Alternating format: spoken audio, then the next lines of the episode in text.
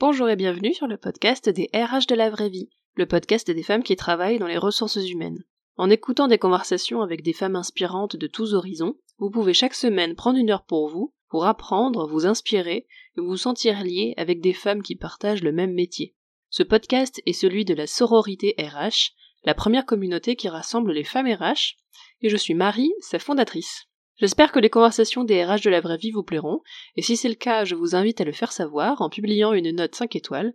Ainsi, le podcast touchera de plus en plus de femmes RH et nous pourrons faire grandir la sororité. Bonne écoute! Alors aujourd'hui, dans ce nouvel épisode, je reçois Astrid. Bonjour Astrid, est-ce que tu peux te présenter s'il te plaît? Bonjour Marie, oui bien sûr, donc euh, je suis Astrid, euh, j'ai 29 ans, euh, je suis lyonnaise et maman de deux petites filles euh, qui ont donc 3 ans et 7 mois. Ok. Alors, euh, si on remonte un petit peu donc tout ton, ton parcours professionnel, comment t'as commencé ta vie professionnelle euh, dans les RH? Comment t'es arrivé dans ce métier-là? Qu'est-ce qui a fait que t'as choisi ce métier-là Etc. etc. Alors, j'ai commencé par un parcours en droit et une spécialisation en droit social en master 1.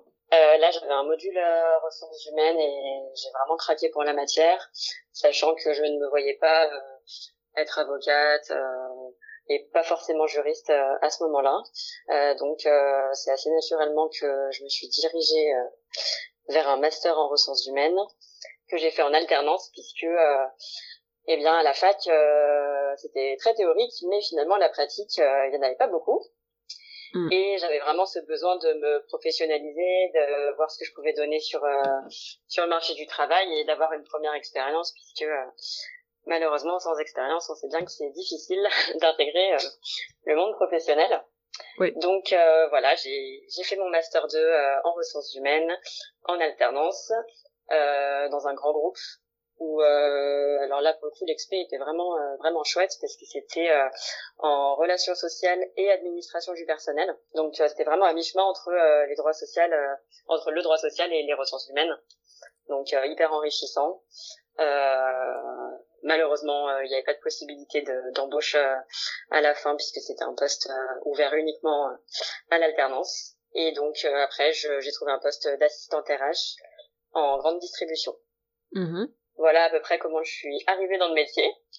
Et est-ce que, euh, excuse-moi, je te coupe. Euh, pourquoi tu avais choisi du coup des études de droit si tu te destinais pas à une profession euh, juridique? C'était quoi la, le, choix? Enfin, La raison du choix qui était derrière tout ça, c'était c'était pourquoi pourquoi le droit si ni avocate, ni juriste, ni profession juridique? Parce que à l'époque je savais pas bien quoi faire et on me disait que le droit ça menait à tout. Ah, d'accord. je me suis dit, eh bien écoute, on va voir ça. je me lance, on verra bien. Et c'est vrai que euh, bah, j'y ai pris goût, j'ai, j'ai vraiment adoré. Euh, mais je voulais pas en faire non plus euh, vraiment un métier. quoi. Hmm. Je voulais utiliser le droit dans mon, dans mon métier sans euh, être juriste ou avocate. Ok. Et du coup, ça te plaisait quand même le droit? Ah oui, puis quand j'ai découvert le droit du travail, le droit social, j'ai, j'ai vraiment... j'ai, j'ai trouvé mon truc. Hmm. C'est ce que je pensais à l'époque. Heureusement que tu as eu un module RH. Voilà. Après, bah, comme beaucoup, hein, c'est souvent grâce aux intervenants hein, et aux professeurs. Hein, quand il y a un prof euh, qu'on aime bien, euh, en général, on accroche sur la matière. Et là, bah, cette année-là, l'intervenante était top. C'était une intervenante, euh, c'était une RH en fait qui bossait chez EDF. Ouais. Ça aide toujours que ce soit un professionnel qui vienne. Exactement, exactement.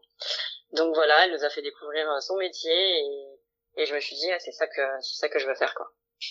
Et qu'est-ce qui te, qu'est-ce qui te branchait particulièrement dans ce métier? C'était quoi le, c'était quoi la motivation derrière, du coup? C'est quoi qui te faisait rêver dans les RH?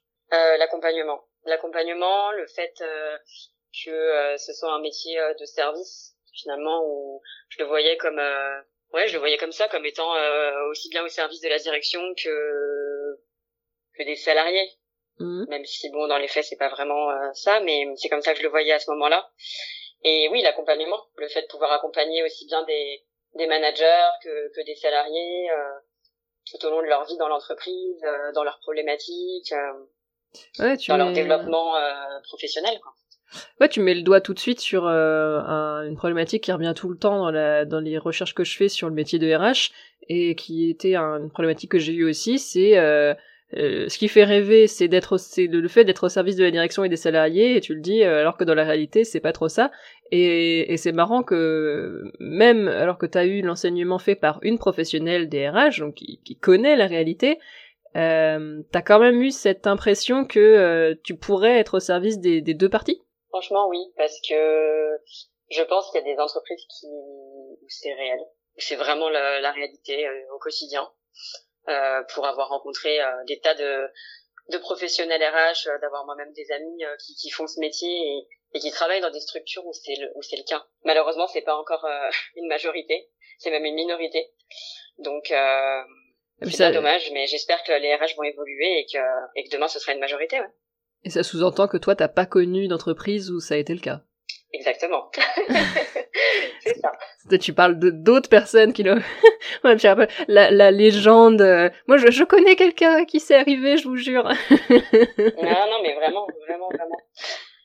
Et vraiment, vraiment. Bah, mon conjoint d'ailleurs s'est reconverti en paye. Ouais.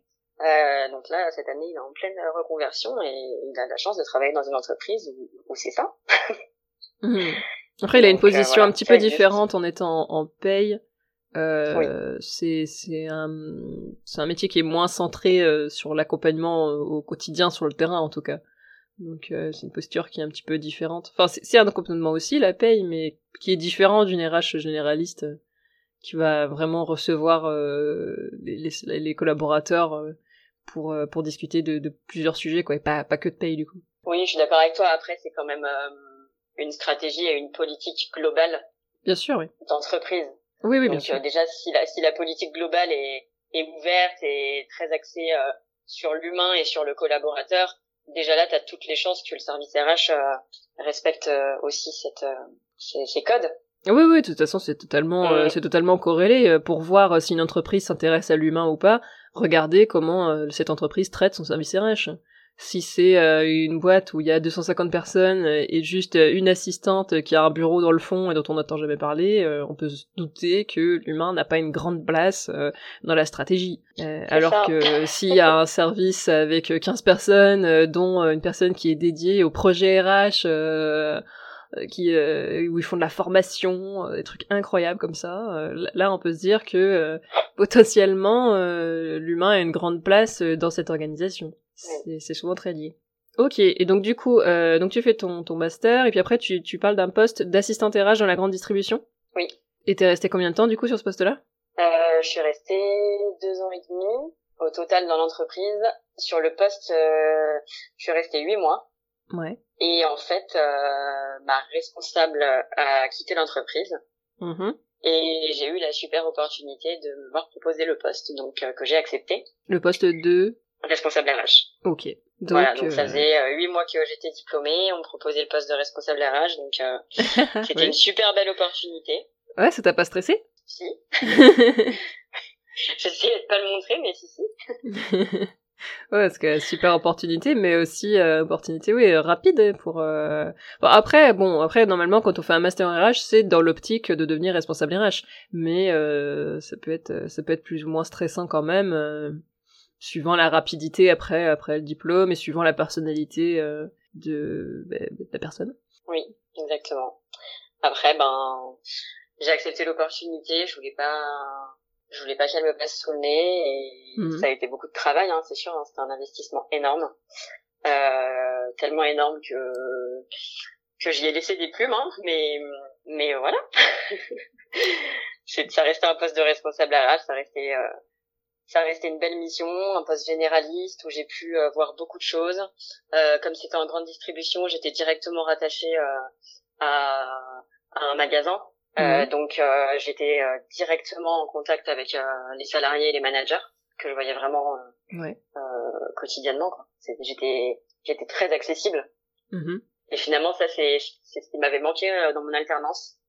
Mhm. puisque j'étais sur un siège social où il n'y avait pas de salariés en fait. On n'était qu'une euh, équipe de d'administratifs. Ouais. Et en fait, euh, le si tu veux, au quotidien, euh, j'avais les managers par téléphone. Mais pas en vrai quoi. Mais pas en vrai. Et les salariés, pareil. Et encore, c'était très rare puisque c'était un grand groupe. C'était souvent, voilà, les salariés passaient par leur manager et le manager me contactait. Hmm. Donc, j'avais pas ce côté proximité Et vraiment, euh, sur cette expérience-là, en grande distribution, je, je l'ai eu et ça, c'était vraiment appréciable. Après, euh, voilà, je, je suis restée donc deux ans et demi et je suis partie en congé maternité. Ouais. Et, et je ne suis pas revenue. Ok. Puisque c'était quand même des conditions de travail très difficiles. je travaillais du lundi au samedi. Ah oui, quand même. Donc en, en tant que RH, c'est très rare. T'étais à combien d'heures semaine du coup? Officiellement 41 heures. Et officieusement? Beaucoup plus. ouais, déjà 41 heures officiellement, déjà, je dis waouh, c'est beaucoup. Parce que euh, on est loin du, du, de la légende du 35 heures là quand même. Mais euh... après, c'est le monde de la grande distribution. Voilà. C'est. Ouais, mais est-ce que j'étais agent de maîtrise et c'était les, les, les, agents de maîtrise étaient à 41 heures et les cadres à 42 heures il y avait nécessité d'être là aussi long enfin il y avait nécessité vraiment d'être là autant d'heures? Qu'est-ce qui euh... Euh, franchement oui ouais. C'était alors que bah, c'était un il y avait combien de, de collaborateurs du coup à, à gérer? Euh, un peu plus de 200 220 230 en fonction des mois. Oui quand même. Mm. et, euh, et du coup comme toi t'avais été assistante au départ euh, vous avez recruté après une autre personne euh, à ce poste là oui exactement. Ah donc en fait on était deux sur le service pour 200 un peu plus de 200 collaborateurs. Ouais ça fait du taf. La paye n'était pas rattachée au RH, c'était rattaché à la compta. Ouais. Bon, ça, ça s'enlève déjà euh, ça. Particularité de la grande distrib, c'est qu'il euh, y a un turnover énorme. Ouais. Donc on faisait beaucoup, beaucoup, beaucoup de recrutement. On faisait au minimum un entretien par jour. Ah oui Ouais, tu m'étonnes. Déjà, ça, ça prend un temps pas possible. C'est s'il faut rajouter au reste. Euh, puis en plus, comme tu disais que c'était de proximité, j'imagine que tu avais aussi beaucoup de temps qui était passé à bah, euh, à l'accompagnement au quotidien, quoi, à l'écoute des collaborateurs, à gérer leurs leur problématiques euh, vraiment au quotidien. Euh, donc ça devait te prendre un temps pas possible. S'il faut rajouter les projets, le reste, le légal, etc., ça m'étonne pas que ça te prenait beaucoup de temps. Et, et, et, du coup, quand t'es parti en congé mater, tu t'es dit, quand au moment où t'es parti, tu t'es dit potentiellement je reviens pas, ou c'est quand t'as été en congé, tu t'es dit non, je je enfin je, je reviens pas, mais euh, est-ce que c'était quelque chose, une idée que t'avais déjà dans la tête avant de partir en congé mater ou c'est arrivé pendant? Je l'avais avant de partir, euh, ça s'est confirmé pendant, puisqu'en fait euh, j'avais bien conscience que si je restais dans cette entreprise, j'allais avoir du mal à concilier vie pro vie perso, puisque je, je donnais vraiment tout mon temps ah bah à cette entreprise, vraiment. Ah oui, bah oui, tu t'es, oui, euh, oui, c'est, c'est, oui, c'est tout simple en fait. Mais tu t'es dit comment je vais m'occuper de mon bébé si je travaille du lundi au samedi, euh, 60 heures par semaine. Euh, oui, c'est vrai que du coup, tu, bah, tu le verrais jamais quoi, ton bébé. C'est ça, mais je le verrai jamais. Euh, du coup, bah des regrets, euh, financièrement aussi compliqué puisque quand tu quand tu gardes pas ton enfant, ça veut dire que c'est quelqu'un d'autre qui le garde pour toi. Donc ouais. voilà, enfin, non, ça allait pas être possible. Donc j'avais bien enclenché ma, ma carrière, si tu veux voilà, j'étais contente d'être arrivée ici, mais à quel prix et, et, surtout si je voulais construire une vraie vie de famille et avoir un minimum d'équilibre, euh, il fallait quand même que je ralentisse. Et je savais que qu'avec euh, qu'avec eux ce ne serait pas possible, donc euh, donc j'ai cherché du travail pendant mon congé mat en fait, enfin à la fin de mon congé mat. D'accord. Et du coup t'as as démissionné? Oui, j'ai démissionné puisque j'ai trouvé euh, j'ai trouvé quelque chose. Euh, j'ai cherché pendant deux, deux deux mois à peu près. Ouais et j'ai trouvé euh, un autre poste et donc du coup j'ai pu démissionner euh, avec la sécurité d'avoir quelque chose derrière. Ouais. Que j'ai enchaîné en fait euh, tout de suite hein, parce que j'ai prolongé un tout petit peu. j'avais des congés payés, et des choses à, à, à prendre, donc ouais. ouais, j'avais un, un, peu prolongé au-delà de mon congé mat et puis après j'ai enchaîné. Quoi. Et du coup ce nouveau poste? Eh ben un nouveau poste.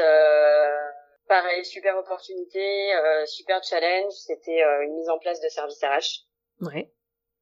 Euh, une entreprise d'environ 200 collaborateurs aussi, mmh. euh, qui était en fait euh, le fruit de d'une fusion de plusieurs sociétés. Mmh.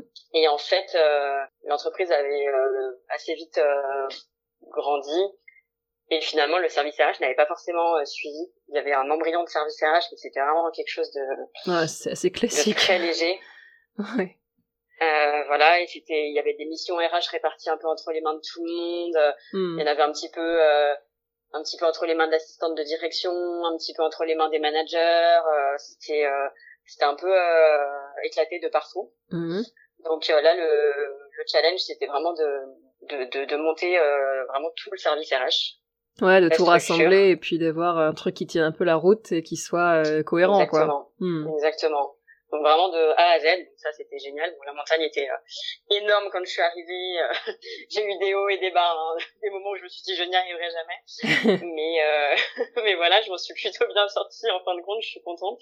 Donc l'idée c'était ça, structurer un service RH. donc là je suis arrivée en décembre 2018 et j'ai quitté en juin 2021. Ok. Et pareil, j'ai quitté à l'issue d'un congé mat. Rebelote. à force les à force les boîtes euh, qui euh, qui doivent partir en congé mat elles vont faire euh, vont pas dire au revoir à bientôt vont dire bon bah adieu hein. c'est ça j'ai reproduit le même schéma bon là c'était différent les, les conditions de travail n'étaient pas du tout les mêmes j'avais vraiment mon équilibre tu travaillais moins? je travaillais oui je travaillais moins d'heures c'était prenant mais c'était différent Mmh. C'était prenant parce que la mission était prenante, parce que j'étais en charge d'un service RH, j'étais responsable du service, j'ai dû tout structurer moi-même, embaucher mon équipe, euh, mis en place l'alternance dans mon service parce que parce que je prône l'alternance étant moi-même un projet de l'alternance. Oui. C'est normal de, de m'entourer, donc j'avais euh, une euh, une assistante RH qui, qui était plutôt sur l'administration du personnel et la paye, et on avait une alternante avec nous, donc on était trois sur le service, c'était c'était vraiment top, vraiment une, une expérience géniale.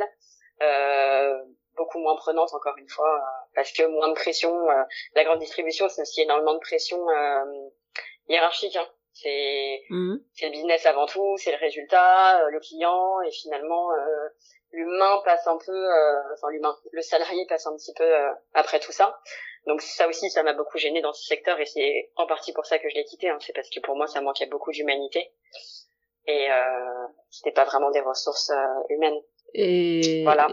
Et, donc ma deuxième expérience était beaucoup plus humaine, quoi. Et c'était, euh, rappelle-moi le, secteur du coup de la deuxième expérience? Euh, c'était dans le transport. Ok, ok. Donc mieux dans le transport quand même. Mieux dans le transport. Après, ça reste euh, un secteur euh, bah, qui a ses particularités. Hein. C'est, c'est très, c'est très masculin. Ouais. Très très peu de, de femmes. Hein. Il y en avait quand même, mais c'est rare. Mhm. Euh, donc très masculin. C'est, un monde, un monde particulier. Mais en tout cas moi, au niveau de mon travail ça se passait quand même beaucoup mieux, il y avait moins de pression euh, au quotidien, quoi. Mais t'es quand même partie. Je suis quand même partie parce que euh, en fait, euh, je me rendais compte au fur et à mesure du temps que je me sentais pas encore à ma place. Je ne me comprenais pas pourquoi à ce moment-là, mais voilà, je me sentais pas totalement à ma place. J'étais pas, je, il me manquait quelque chose. Je sentais qu'il me manquait quelque chose. Ouais. Et en fait, c'est l'envie d'accompagnement, si tu veux, qui me manquait énormément puisque finalement, euh, de toutes mes expériences, je l'avais jamais connu, alors que c'était ça que j'étais venu chercher dans le métier. Ouais, pas assez. Euh, pourtant, tu disais que dans la grande distrie, euh, t'étais quand même RH de terrain, que t'accompagnais vraiment en proximité, mais c'était pas comme ça que tu l'envisageais? Bah, si tu veux, j'avais la proximité puisque je voyais les gens tous les jours, mais les raisons pour lesquelles je les voyais n'étaient pas super humaines. Ouais, c'était ouais pour régler les petits soucis du quotidien, des trucs pratiques, quoi. Ouais, puis c'était beaucoup de disciplinaires, beaucoup de licenciements.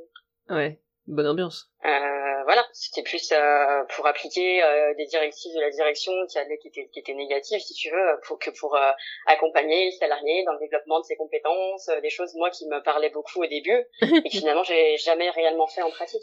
Ouais, tu m'étonnes. Et, oui, parce que même en transport, finalement, il n'y a, a, pas beaucoup de marge de manœuvre pour accompagner le collaborateur dans le développement de ses compétences. Hmm. Non, mais. C'est un secteur où c'est dur à faire. Je me demande dans quel secteur on accompagne vraiment, euh, où il y a une vraie gestion des carrières qui est faite, parce que bon, il a la plupart des secteurs, mais c'est tout le système dans lequel on vit en fait qui fonctionne à court terme.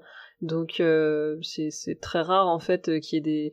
Il faut vraiment que le, la direction euh, ait cette volonté de, de travailler sur du long terme et mettre en place les outils nécessaires pour travailler sur ce long terme et faire de la gestion des carrières et envisager les choses à long terme. Mais c'est assez euh, rare finalement. Il y en a qui le font, mais c'est finalement il y a beaucoup de, de... je voyais passer un, un article euh, partagé euh, sur LinkedIn par euh, Thomas Chardin qui dirige Parlons RH et le, le titre de l'article c'était la majorité des entreprises n'ont pas de stratégie. Et c'est quelque chose que je me suis toujours que je me suis toujours dit.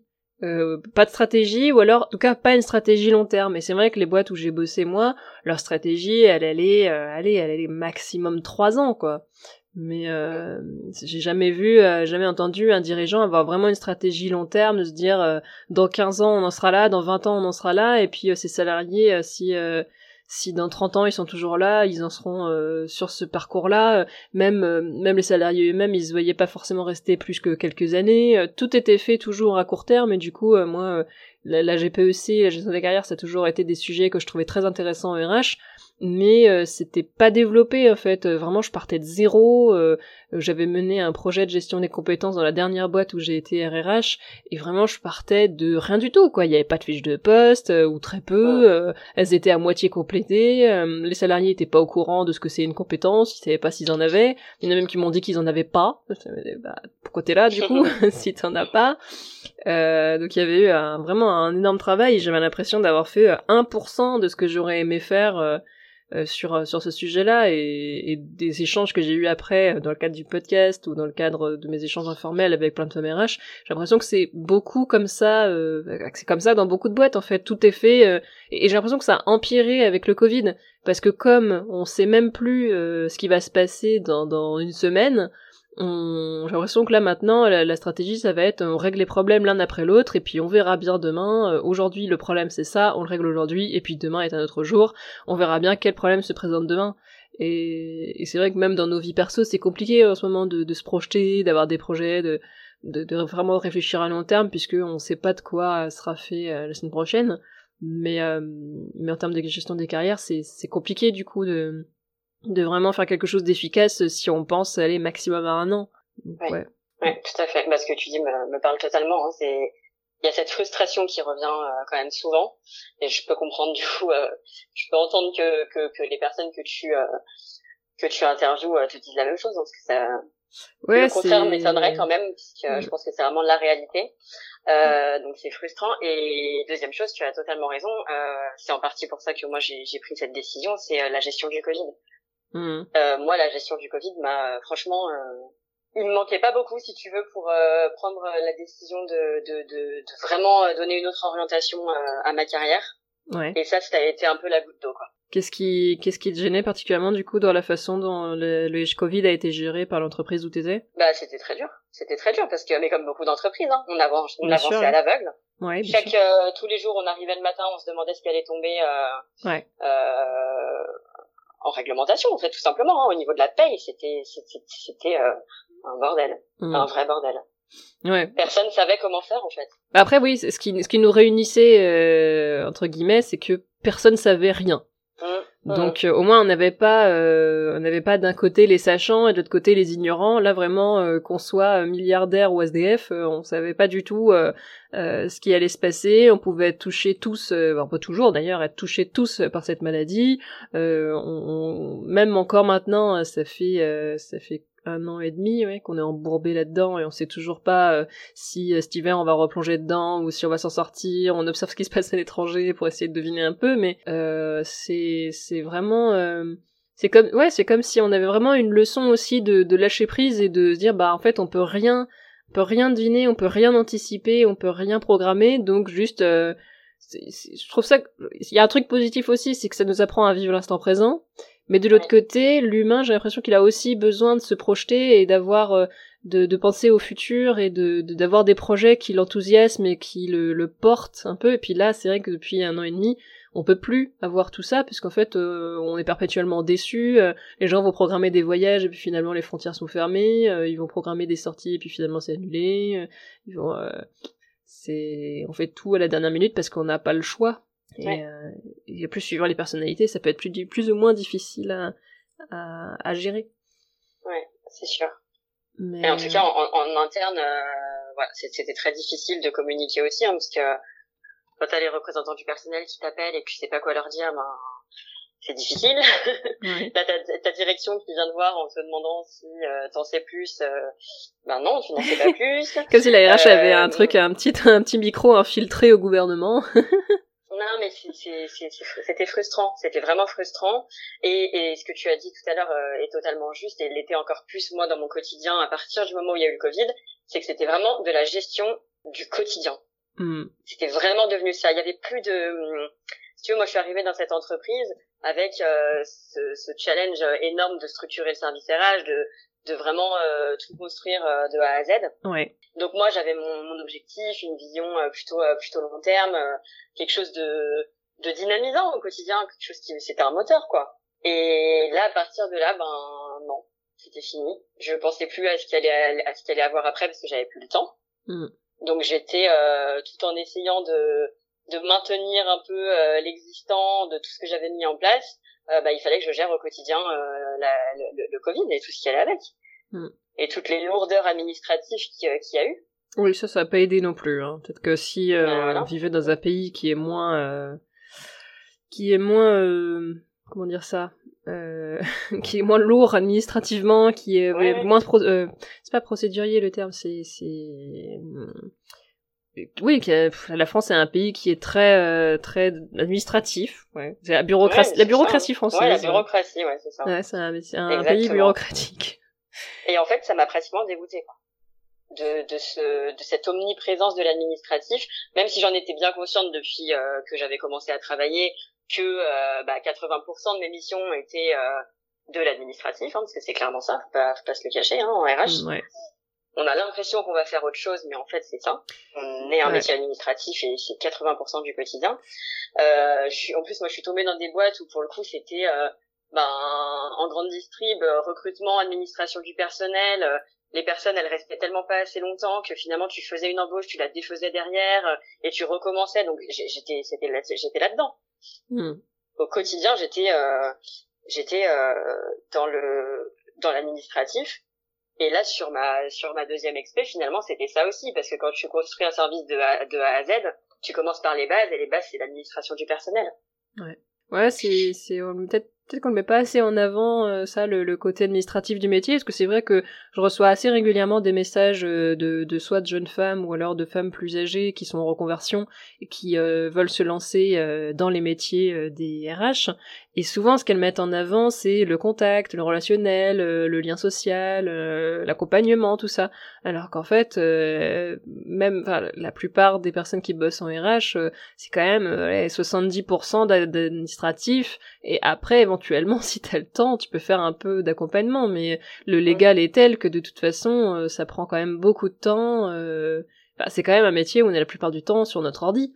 Et, et ça donne euh, l'imaginaire autour du métier donne plutôt l'impression qu'on est une espèce de, de, petite fée qui se balade euh, dans les couloirs de l'entreprise à régler les problèmes euh, euh ou, presque un peu ou la psy un peu qui va qui va recevoir pendant trois heures le salarié pour parler de sa gestion de carrière etc mais c'est un peu une légende puisque c'est quand même enfin faut avoir le temps de le faire et la plupart du temps avec tout l'administratif et tout le légal et ça ne fait ça n'a fait que empirer avec le Covid euh, bah, on n'a pas le enfin moi j'avais pas le temps de faire tout ça. C'est pas que c'est pas l'envie qui m'en manquait mais c'était juste que le temps de, de faire ce qu'il y avait à faire administrativement euh, il était déjà euh, il était déjà 18 heures. Alors du coup euh, du coup bah je recevais de, de façon de façon ponctuelle. C'était et même ma première expérience j'accompagnais une une RRH qui avait un gros périmètre euh, fallait prendre rendez-vous avec elle et euh, il y avait des délais et puis c'était vraiment cinq minutes chronométrées où elle était super pressée euh,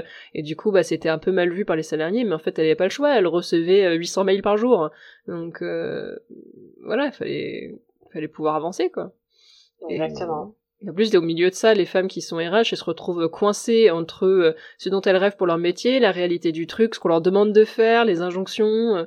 c'est, c'est, c'est un truc à devenir folle. C'est vraiment un truc à devenir folle. Oui, exactement. Donc euh, moi, ben, goutte d'eau, et il se trouve que je suis tombée enceinte euh, pendant le premier confinement. Ouais. Ce qui m'a vraiment euh, convaincue dans, dans la décision de, de donner vraiment, euh, de rester dans le métier en fait, mais de lui donner une autre orientation. Et j'ai réfléchi, j'ai commencé à réfléchir à tout ça à partir de là, donc printemps 2000 oui. Et c'est euh, début décembre quand euh, mon congé mat a commencé que que vraiment j'ai c'était pas, pas un déclic parce que j'avais quand même cheminé pendant des mois avant de, de trouver ce que j'allais faire. Mmh. Mais disons que c'était euh, beaucoup plus clair pour moi. Voilà, ça, ça s'est illuminé un peu devant moi, c'était devenu une évidence qu'il fallait que je fasse de l'accompagnement, euh, puisque finalement c'est le mot qui ressort à chaque fois. Hein, Depuis tout à l'heure, à partir du moment où j'ai voulu devenir RH, c'était pour faire de l'accompagnement. Je, je, je, ne l'ai pas trouvé en entreprise. Et là, je me suis dit bon, ça fait euh, voilà six ans que tu fais ce métier, tu, tu n'accompagnes pas comme tu comme tu le voulais, donc euh, comment tu peux accompagner mhm. avec ta vision des ressources humaines, avec ta vision de l'accompagnement, comment comment tu peux faire ça demain en, en mettant en fait mes compétences au service, parce que ça aussi c'est un mot qui qui m'importe beaucoup, au service de l'autre. Ouais. Pour l'accompagner dans sa carrière. Et en fait, ben, j'ai commencé à, à m'intéresser de très près au secteur de l'accompagnement de carrière. Mhm. Et euh, après, avec euh, beaucoup de travail euh, euh, sur mon projet, euh, beaucoup de beaucoup d'écriture sur la vision que j'avais des choses, beaucoup de recherches, une belle étude de marché, un business plan et tout ça. là, donc, je suis sur le point de me lancer et donc je vais faire un. J'ai créé une méthode d'accompagnement de carrière.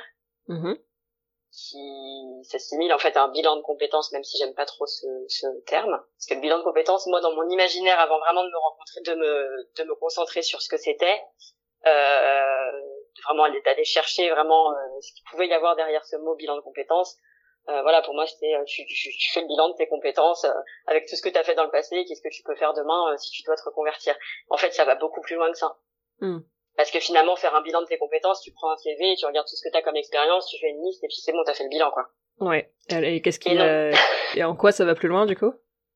Ça va plus loin parce qu'aujourd'hui, euh, le bilan de compétences tel qu'il a été créé en 1900, dans les années 80, si je ne dis pas de bêtises, à l'époque, c'était pour euh, permettre le retour à l'emploi assez rapidement de personnes justement qui avaient été licenciées, euh, entre autres. Hein mais il fallait que ce soit assez rapide et c'était dans le cadre d'un retour à l'emploi. Aujourd'hui, je vois le bilan de compétences comme quelque chose de beaucoup plus euh, holistique. Déjà, tu prends la personne dans sa globalité. C'est pas uniquement euh, la sphère professionnelle, puisque le, le projet professionnel s'inscrit dans, dans le projet de vie de la personne et non pas l'inverse.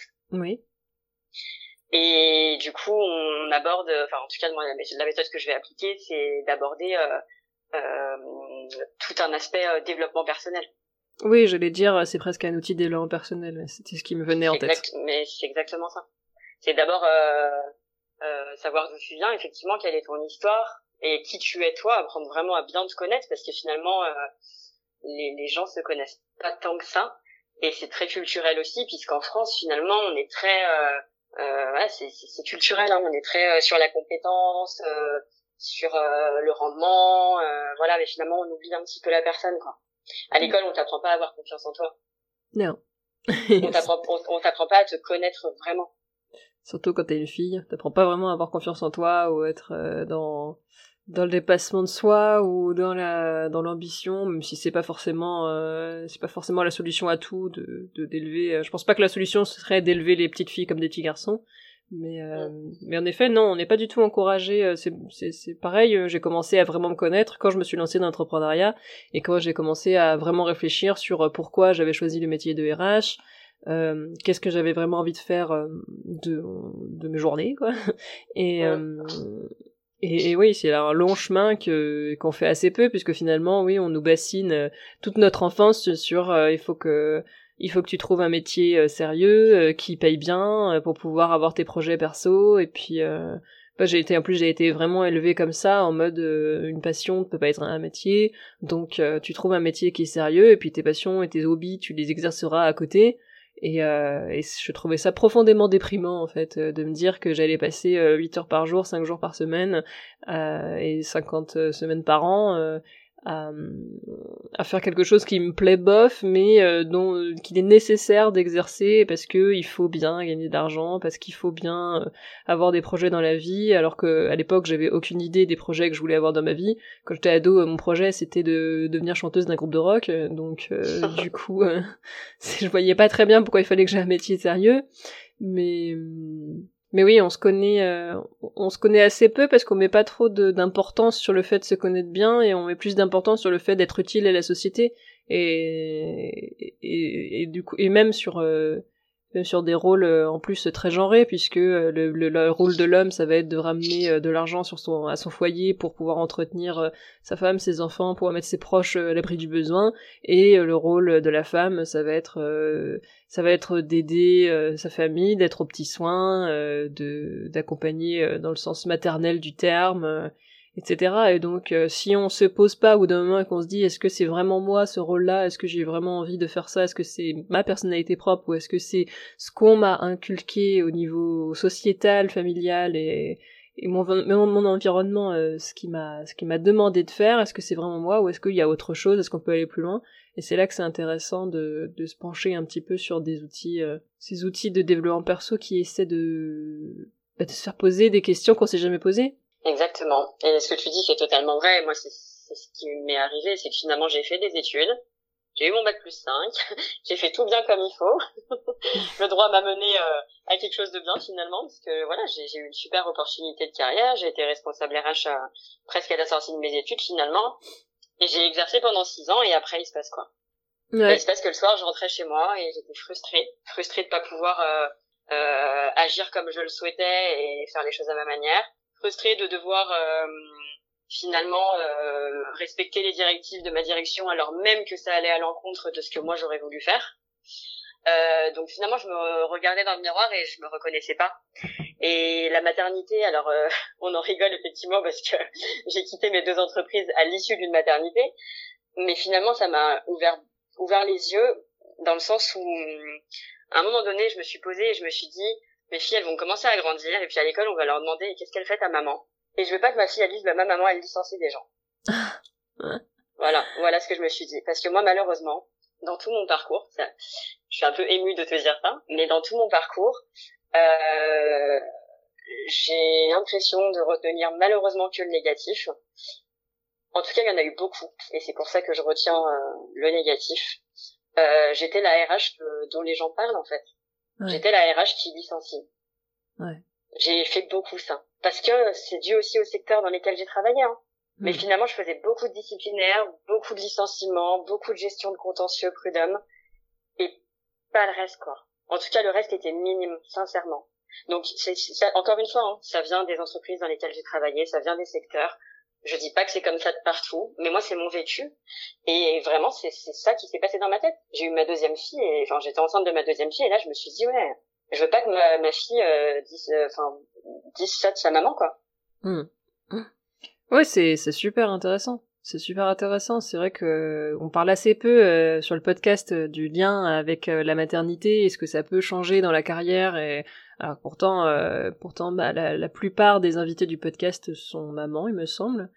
Et, et c'est super important, comme euh, en plus toi, t'as vraiment eu des déclics liés à la maternité à chaque fois.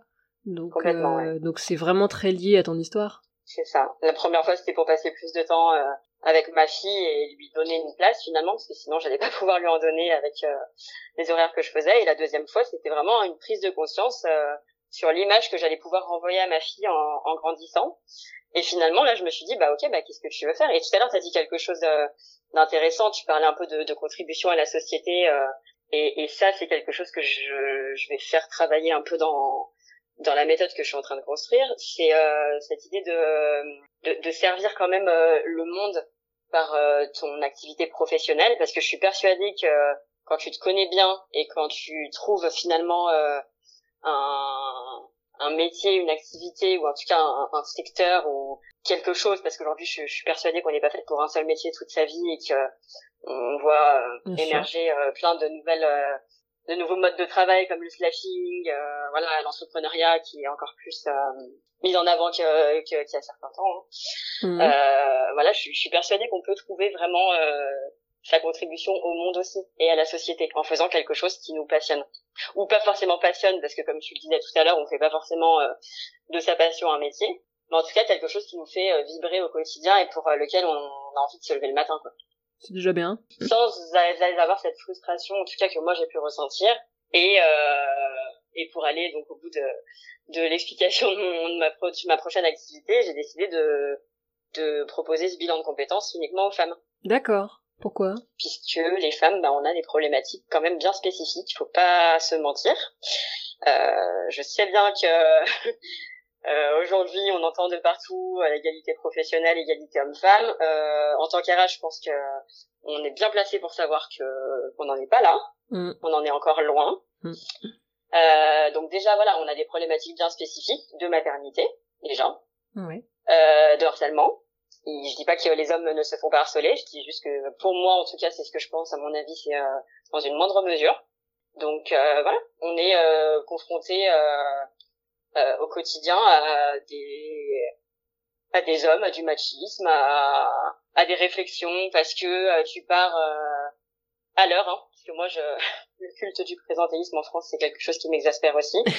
mais mais voilà quand tu tu, tu habitues ton entreprise à à faire plein d'heures supplémentaires à partir euh, deux heures après euh, l'heure euh, théoriquement prévue sur ton contrat. Le jour où tu pars à l'heure, on te dit bah l'heure, mm. t'es devenu fonctionnaire? bah non, en fait, c'est juste que j'essaie d'avoir une vie à côté et que ça veut pas dire que tout le travail que j'ai fait dans la journée n'était pas qualitatif. Donc ça aussi, dans ce, ce présentéisme en France, c'est quelque chose qui qui m'exaspère et je pense que là aussi on a du on a du chemin à faire.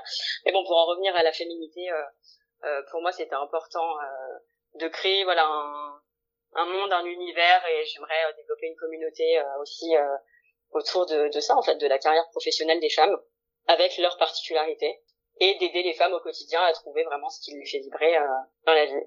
Voilà mon histoire.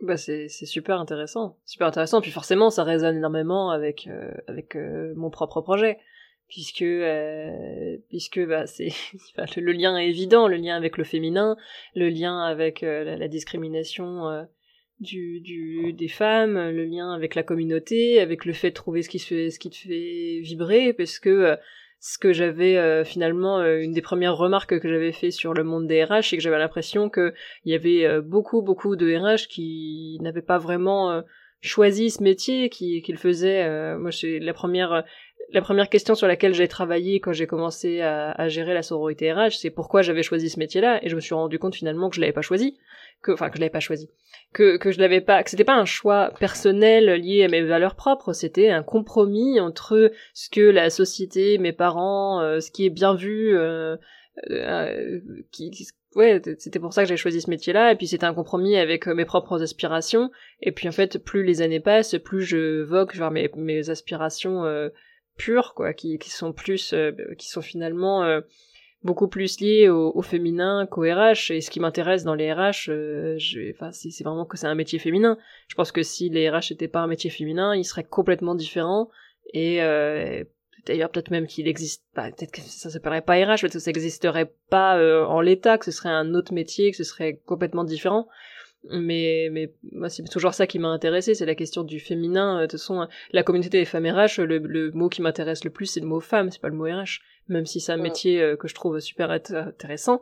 Mais je trouve le métier super intéressant principalement parce que c'est un métier féminin et que c'est pour ça que ça m'énerve qu'on en parle si peu en fait parce que c'est l'histoire des femmes qui écrivent l'histoire des RH et, et ça m'agace que du coup quand on en parle dans les médias euh, d'entendre que des il il il d'entendre un des RH euh, expliquer sa stratégie et qu'en fait euh, de passer complètement sous silence le fait qu'en dessous de lui il y a 80% de femmes qui sont en train de faire tourner la boutique et qui ont des aspirations et qui ont des des, des rêves et des, des compétences de fou et mais qu'elles ne utilisent pas ou alors qu'elles vont utiliser euh, comme toi pour licencier des gens. Euh, je me doute bien que c'était pas ton propre choix quoi de licencier des gens, c'est tu tu obéissais à, ce qu'on te demandait de faire et, finalement tu t'y épanouissais pas du tout puisque t'as fini par euh, par arrêter et puis même te dire j'ai pas envie que ma fille se dise que je licencie des gens parce que ça correspondait pas à ta personnalité.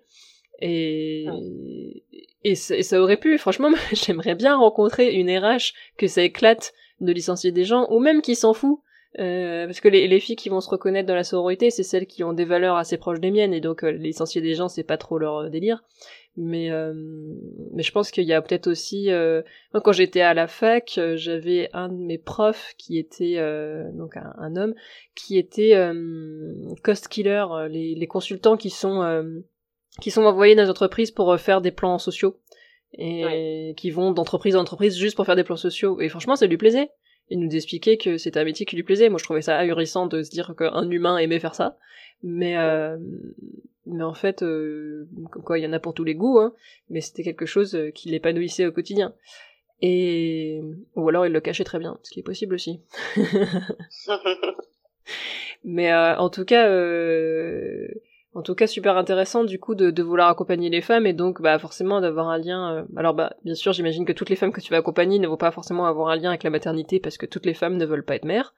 mais ou ne peuvent pas ou ne se sont pas encore ou enfin c'est pas forcément un sujet qui va parler à, à, toutes les femmes que tu vas accompagner mais probablement à beaucoup et avec ton expérience et ton lien très fort à la maternité et, et, ce lien que tu as eu entre la maternité et la, ta carrière forcément que tu vas pouvoir les aider avec ton propre par, enfin, ton propre vécu Ouais, exactement ça. Et puis bah, le fait de se lancer dans l'entrepreneuriat, hein, c'est c'est ce que je te disais. Moi, finalement, ce que ce que je voulais à travers euh, ce témoignage aujourd'hui, c'était pouvoir inspirer euh, des RH qui se potentiellement se posent des questions, euh, euh, les mêmes questions que j'ai pu me poser il y a quelques mois. Est-ce que j'ai fait le bon choix de métier? Est-ce que c'est vraiment encore fait pour moi? Est-ce que je suis encore aligné avec avec mes valeurs finalement Parce que c'est c'est de ça qu'on parle. Hein. Ouais. Quand quand j'applique mes directives au quotidien donc voilà, c'est inspiré des RH en, en leur disant qu'il y a d'autres choses ailleurs. Euh, il y, a, y, a, plein de choses. Euh, tout est possible finalement. Il faut y croire.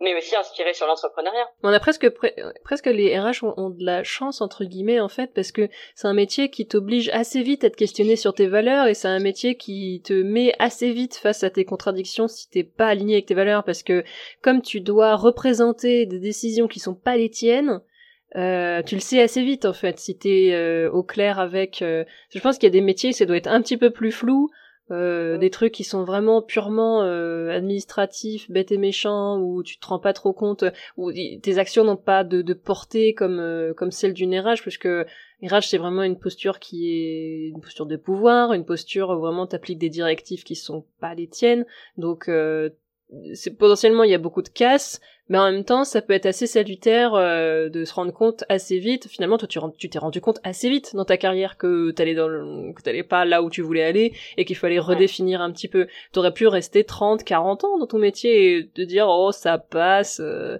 bon c'est moyen mais je garde le je le garde quand même parce que c'est pas horrible non plus que finalement RH euh, tu tombes assez vite et moi franchement au bout de trois ans j'avais déjà j'étais déjà dans le, truc de me dire ça va pas du tout je vais péter un câble il faut que je change de métier donc en fait, euh, finalement, peut-être qu'on peut dire, euh, on peut dire presque merci à ce métier-là de, de nous mettre très rapidement face à des potentielles contradictions euh, entre nos valeurs et celles de notre boîte. Et puis comme ça, on, on, tâtonne, mais au moins on a la possibilité de trouver quelque chose qui nous, bah, qui soit vraiment aligné avec nos valeurs personnelles. Ouais, c'est sûr. Après, encore faut-il. Euh... Moi, je sais que pendant longtemps, euh, je me disais, mais de toute façon, tu pourras pas faire autre chose, quoi. Enfin, oui. je voyais pas d'autres possibilités. Je me sentais bloquée euh, là-dedans, et voilà, il fallait. Euh, tant pis, j'allais faire carrière là-dedans et et prendre sur moi, et jusqu'au jour où j'ai compris que non, en fait, prendre sur toi jusqu'à jusqu'à quand? Jusqu'à 40 ans, et finalement faire une crise et et essayer de me reconvertir à ce moment-là. Je me suis dit, bah non, en fait, faut pas que t'attendes. Il y a trop de personnes qui attendent et qui souffrent au quotidien, en fait. Ouais, bah beaucoup, ça va être prendre sur soi jusqu'au burn-out. Hein. Exactement. et quand je t'ai dit tout, à l'heure que, que, que j'en ai laissé des plumes sur ma première expérience, euh, heureusement que je suis tombée enceinte parce que j'étais en train de tomber dedans. J'étais vraiment en train de tomber dans le burn-out. Hmm. Ça m'étonne pas. Vraiment, c'était euh, c'était ça. J'étais c'était euh, je, je, je m'étais complètement fermée euh, au, au, au, reste du monde. Je j'avais très peu de enfin, non ma, ma vie sociale était inexistante quoi. Vraiment, je vivais que pour ça et, et j'en rêvais la nuit et, et je me réveillais en sursaut de peur d'avoir fait une connerie, d'avoir oublié un truc. Enfin, c'était vraiment, euh, j'en étais là, quoi. J'en étais vraiment là et, et, je pense qu'il y, y, a beaucoup de, de RH qui, qui vivent cette situation au quotidien et ah qui bah se disent est-ce que est-ce qu'il y a une issue en fait? Est-ce que juste changer d'entreprise c'est ça l'issue? Mmh. Oui, bah il y a beaucoup de, bien sûr, il y a 90% de la population RH est menacée de burn-out. Enfin, c'est, on croirait presque que c'est un chiffre euh, trafiqué, mais non. Et à mon avis, ça va s'empirer euh, avec le Covid là. Je pense avec aussi, la gestion euh, en interne. Je pense aussi, je pense aussi le nombre de burn-out dans la profession RH va empirer, empirer, empirer.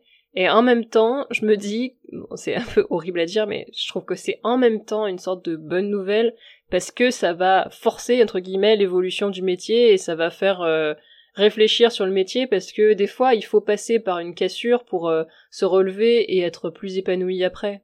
Ouais. Est-ce que sinon tu peux tu peux rester dans un état un peu euh, de, de coma euh, toute ta carrière à dire c'est ni bien ni mal mais du coup je vais rester là-dedans parce que je sais rien faire d'autre et que de toute façon la vie c'est nul.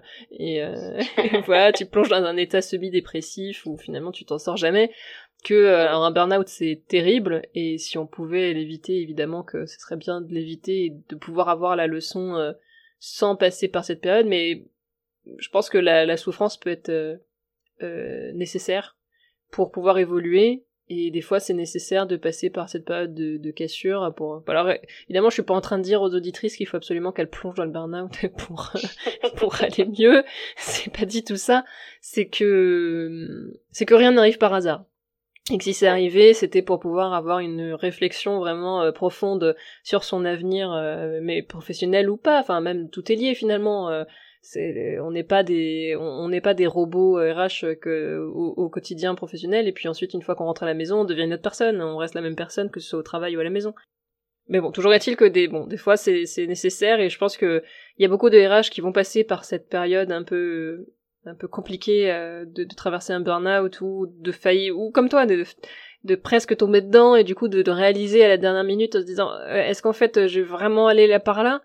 Euh, mais au moins ça permettra de, de faire déboucher sur d'autres projets comme le tien qui finalement c'est parce que tu t'es c'est parce que t'as plus ou moins failli couler que tu as pu te, te réveiller un peu et te dire mais en fait non c'est pas ça que j'ai envie de faire de ma vie et du coup se lancer lancer sur ce nouveau projet. Exactement. Et du coup, sur l'aspect euh, purement euh, pratique, euh, t'es es lancé, t'es quasiment lancé, ou est-ce que t'en es là de ton projet? Eh ben là, j'en suis sur la fin. je prépare l'audit Calliope pour pouvoir permettre le financement CPF. Mmh voilà. Donc ça, c'est c'est très lourd. Bah oui, oui j'ai entendu dire que c'était assez compliqué, ouais, comme, comme dossier à monter. Donc, euh, ouais, c'est voilà, bien, je, je, suis là, je passe mon audit euh, dans quelques semaines. Hein, D'accord. Si c'est bon, euh, ben, je pourrais me lancer dans la foulée. Donc, euh, normalement, euh, d'ici d'ici fin octobre. Ok, donc t'as prévu toute ta petite stratégie, tu, tu commences à poser un petit peu des, des pierres un petit peu partout, même au niveau, je sais pas, de, de ta stratégie de, de communication pour trouver tes premières clientes, pour t'as pu tester ta méthode pour, euh... Ouais, exactement. Bah là, je suis, je suis en phase de test justement avec euh, quatre personnes. Mm Et c'est prometteur? Euh, voilà. Donc je suis plutôt contente. C'est bien, ça permet des ajustements euh, aussi au niveau technique puisque euh, c'est un bilan de compétences digitales. Ouais. Que je propose donc uniquement en ligne.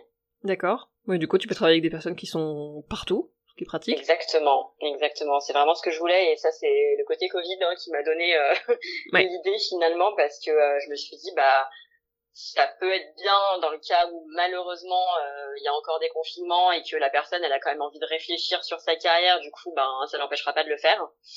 Et en même temps euh, même pour des gens qui habitent euh, dans ma ville finalement ça permet aussi de diminuer les déplacements. Enfin moi je sais que bah, je suis lyonnaise hein, donc les bouchons je connais bien ça fait perdre énormément de temps. Et si on peut éviter les déplacements des fois c'est quand même super pratique euh, de faire ça dans ton environnement aussi. Je sais qu'il y a des gens qui préfèrent aller euh, euh, à l'extérieur, dans un cabinet, dans un contexte autre, mais il y en a au contraire qui sont qui sont mieux dans un contexte bah, familier et entre autres chez eux quoi. Ouais. Donc voilà, puis pour une question d'organisation aussi, hein, je pense effectivement aux mamans qui ont des enfants, j'en sais rien. Hein, oui, comme ça elles peuvent faire ça, quand elles ont le temps. Ouais. C'est ça, ça réduit les déplacements, c'est quand même assez pratique pour l'organisation et du coup euh, donc euh, il y aura des séances individuelles en visio. Ouais. Et euh, entre les séances il y aura donc les activités du bilan de compétences à faire sur une plateforme digitale accessible d'un ordinateur d'un smartphone D'accord. Pour donner la possibilité aussi de pouvoir faire les exercices finalement un peu n'importe quand, n'importe où, en attendant le bus, euh, dans une salle d'attente de médecin ou euh, voilà quoi. Et t'as pas euh... et du coup oui t'as as vraiment voulu te lancer en entrepreneuriat parce que t'aurais pu envisager aussi de devenir euh, consultante en bilan de compétences dans des organismes qui existent déjà. Euh, c'est pas c'est pas quelque chose qui te qui, qui te qui te convenait? Ben j'y ai réfléchi hein, pendant tout mon cheminement mais vraiment je je voulais je voulais me lancer je veux je veux tester je veux je veux voir comme je te disais tout à l'heure je me sentais jamais vraiment à ma place en entreprise et ouais tu t'es dit autant aller autant tout changer, créer ma boîte à moi, créer mon truc. Euh... Ben c'est ça en fait, j'ai fait un gros travail d'introspection et j'ai moi-même testé des exercices du, du bilan que je vais proposer et c'est vrai que ce qui ressort chez moi c'est c'est que ouais, je suis une entrepreneuse dans l'âme quoi. J'ai besoin de, de lancer des choses, de, de faire les choses à ma manière, euh, d'être à l'initiative de quelque chose et c'est vrai que le salariat malheureusement me me, me bloque un peu là-dessus et c'est peut-être aussi pour ça que je me sentais jamais vraiment bien sur mes expériences. Hmm. J'avais toujours cette frustration de pas pouvoir faire comme je le sentais. Ouais, je comprends totalement. Donc là, j'ai l'opportunité de le faire aujourd'hui parce que du coup, j'ai quitté mon, mon poste grâce à une rupture conventionnelle. Ah oui, d'accord, oui, bon, c'est bien, du coup, t'as un petit filet de sécurité quand même. Voilà, ce qui me permet donc euh, de, de, de, lancer ma boîte euh, en disons en, en, étant quand même assez sereine. Ouais. Et puis euh, comme je travaille sur le projet depuis quelques mois et que j'ai quitté finalement mon boulot en juin seulement et que là je suis presque à la fin de de, de mon projet, hein, donc je vais je vais me lancer dans, dans un mois deux mois maximum. Mm finalement j'ai encore un an et demi après pour euh, oui pour développer ouais oui bah oui t'as pas traîné ouais. Mm.